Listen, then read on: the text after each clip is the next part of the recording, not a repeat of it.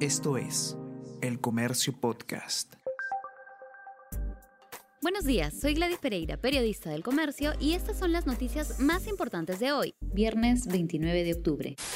Vázquez defiende que se empadrone otra vez a cocaleros. La presidenta del Consejo de Ministros, Mirta Vázquez, asistió a un encuentro con representantes de productores cocaleros de la provincia de Carabaya, en Puno. Entre ellos estuvo el representante del BRAEM cercano a Guillermo Bermejo. Para atender la problemática del cultivo de hoja de coca, el Ejecutivo ve la posibilidad de un registro actualizado de cocaleros. Especialistas señalan que se incluiría a más productores de los que puede acoger el mercado legal y que están vinculados con el narcotráfico critican propuesta de ministro de Educación que afectaría meritocracia magisterial. El ministro de Educación, Carlos Gallardo, señaló que su sector alistará una norma para que sean nombrados los profesores contratados que llevan años dando evaluaciones para ingresar a la carrera pública magisterial sin éxito. Para Gallardo, la conducta y el ejercicio de la docencia en el aula son calificaciones suficientes. Ex titulares del Minedu cuestionaron la propuesta al señalar que busca desbaratar la meritocracia magisterial. Plantean que haya una mejor preparación. Comisión de Educación del Congreso citaría al ministro.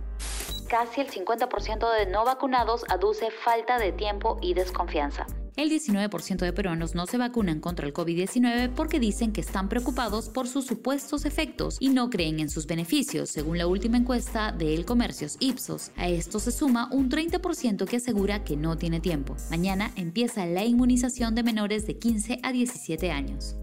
El comercio gana Premio Roche de Periodismo en Salud 2021. El documental COVID-19, 100 días de la pandemia del coronavirus, realizado por el equipo audiovisual del diario El Comercio, se impuso en la categoría Periodismo Audiovisual en la novena edición del Premio Roche de Periodismo en Salud, que busca reconocer la excelencia y estimular la cobertura periodística de calidad sobre temas de salud en la región. El documental, dividido en seis capítulos, muestra el dolor y el miedo con el que los peruanos vivieron los primeros 100 días del estado de emergencia.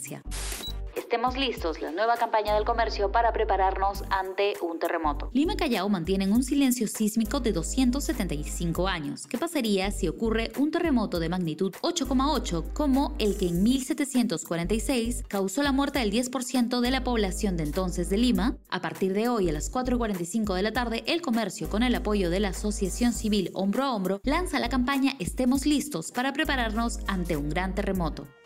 Y no te pierdas mañana en la edición impresa del Comercio un suplemento especial que simula la cobertura de un terremoto de gran magnitud, con cifras de muertos, heridos y daños estimados por entes especializados. Este especial es parte de la campaña de sensibilización para la prevención frente a sismos realizado por el Comercio con apoyo de la Asociación Civil Hombro a Hombro. Consúltalo y compártelo.